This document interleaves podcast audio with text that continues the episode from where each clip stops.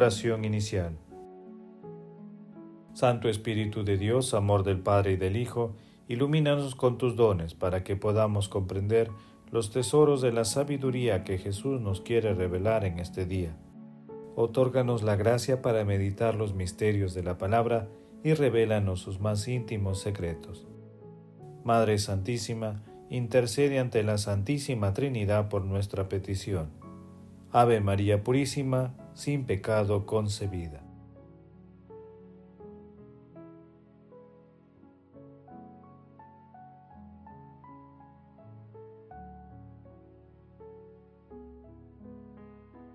Lectura.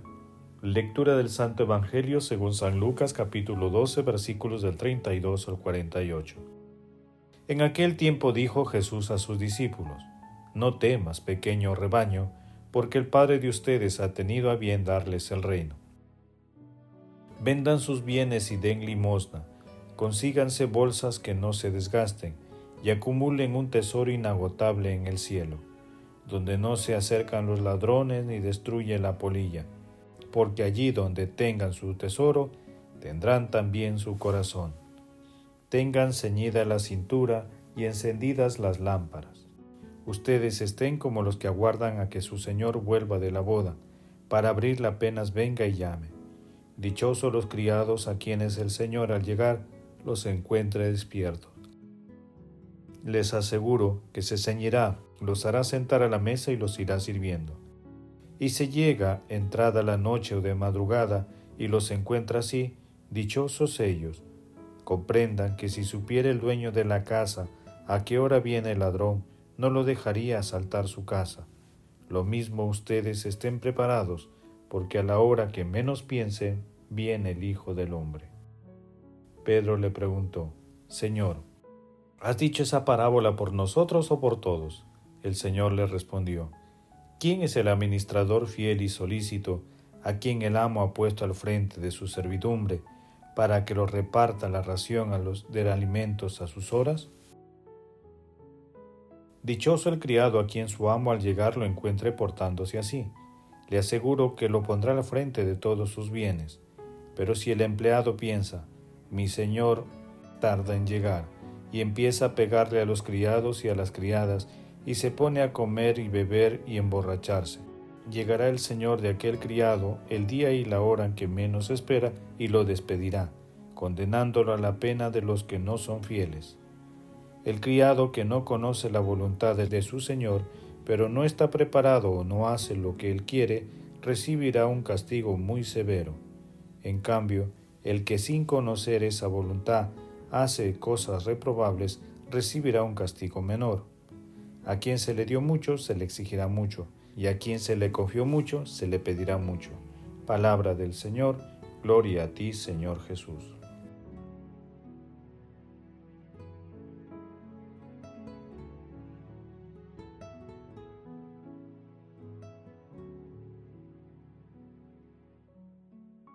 Nos conviene estar atentos y vigilantes acerca de la obra de salvación que se está realizando en nosotros con una admirable sutileza y con la delicadeza del arte divino. El Espíritu Santo realiza continuamente esta obra en lo más íntimo de nuestro ser. Debemos tener nuestra mirada siempre atenta y el corazón abierto de par en par para recibir esta bendición generosa del Señor. San Bernardo de Claraval. El pasaje evangélico de hoy está integrado por dos textos, el primero entre los versículos 32 y 34, en el que Jesús habla del verdadero tesoro que se encuentra en el reino de los cielos, y el segundo entre los versículos 35 y 48, en el que a través de dos parábolas Jesús se refiere a la calidad del servicio y a la vigilancia espiritual. Ante la pregunta de Pedro, queda claro que las dos parábolas del segundo texto están dirigidas a toda la humanidad, en cuanto a los apóstoles y a quienes conocemos cómo llegar al reino de los cielos, el texto adquiere una importancia capital, ya que quien más se la ha dado, más se le exigirá.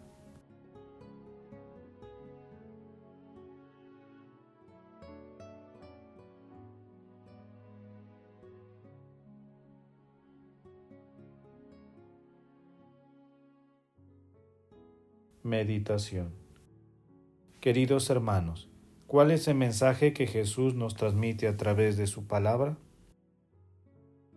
Los mensajes fundamentales del Evangelio de hoy son muy actuales.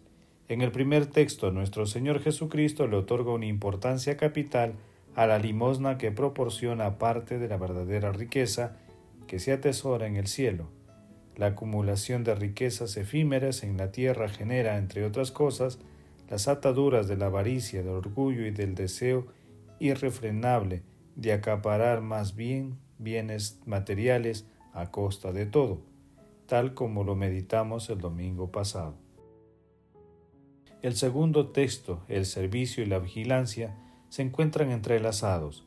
Jesús señala claramente que debemos mantener una vigilancia de los sentidos, de la mente y del espíritu para no caer en tentaciones y estar preparados para el encuentro con nuestro Señor Jesucristo.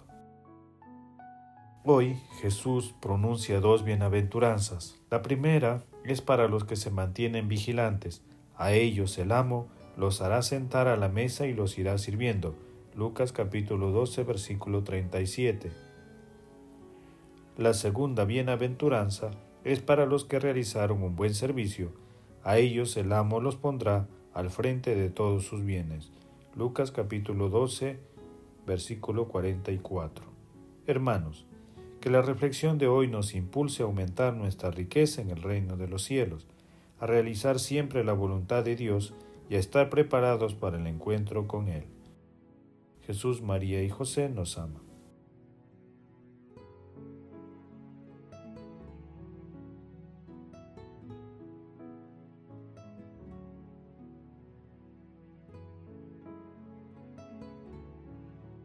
Oración. Dios Todopoderoso y Eterno, a quienes instruidos por el Espíritu Santo nos atrevemos a llamar Padre, renueva en nuestros corazones el espíritu de la adopción filial, para que merezcamos acceder a la herencia prometida.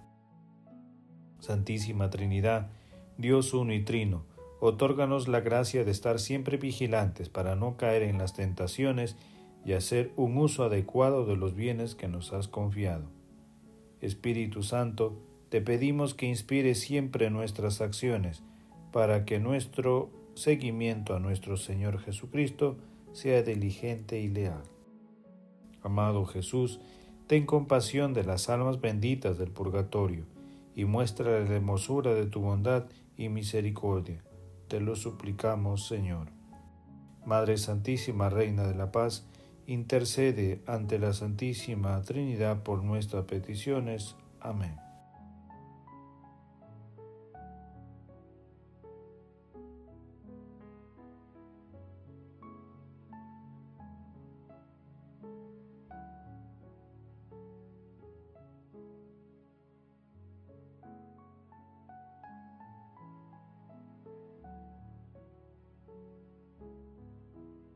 Contemplación y acción. Hermanos, contemplemos a Dios con un sermón de Afrates. Despertémonos por fin del sueño y elevemos al cielo nuestros corazones junto con nuestras manos, a fin de cuando el Señor se acerque de improviso a la morada, nos encuentre vigilantes al venir. Seamos fieles en la oración para no vivir en el temor. Purifiquemos nuestros corazones de la iniquidad, para ver al Altísimo en su gloria. Seamos misericordiosos como está escrito, a fin de que Dios tenga misericordia de nosotros. Reine la paz entre nosotros, a fin de que nos llamen hermanos de Cristo. Construyamos nuestro edificio sobre la roca, para que no lo derriben los vientos y las olas. Seamos vasos dignos de honor, a fin de que el Señor nos busque para su servicio. Volvamos extraños al mundo como Cristo no fue del mundo. Participemos en su pasión para que después podamos vivir en la resurrección. Imprimamos su signo en nuestros cuerpos para ser liberados de la ira que va a venir. En efecto, es terrible el día en el que vendrá. ¿Quién lo podrá resistir? Pongamos en nuestra cabeza el yelmo de la salvación, para no caer heridos en el combate Seamos también olor suave, a fin de que nuestra fragancia se difunda a nuestro alrededor. Cuando no tengamos nada en la tierra, entonces lo poseeremos todo. Cuando nadie nos conozca, entonces tendremos muchísimos amigos. El que asume la semejanza del ángel se hace extraño a los hombres. Queridos hermanos, asumamos el compromiso de ser caritativos y misericordiosos, porque el Señor siempre está a la puerta en el pobre y en el desvalido. Estemos vigilantes y preparados para el maravilloso encuentro con Dios. El amor todo lo puede, amemos que el amor glorifica a Dios.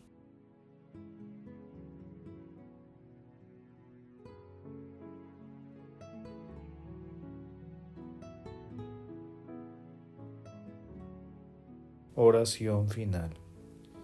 Gracias Señor Jesús porque tu palabra nos conduce por caminos de paz, amor y santidad. Espíritu Santo, ilumínanos para que la palabra penetre lo más profundo de nuestras almas y se convierta en acción. Dios glorioso, escucha nuestra oración. Bendito seas por los siglos de los siglos. Madre Santísima, intercede ante la Santísima Trinidad por nuestra petición. Amén. El Señor esté con ustedes y con tu espíritu. La bendición de Dios Todopoderoso, Padre, Hijo y Espíritu Santo, descienda sobre ustedes y los acompañe siempre. Amén. Bendigamos al Señor, demos gracias a Dios.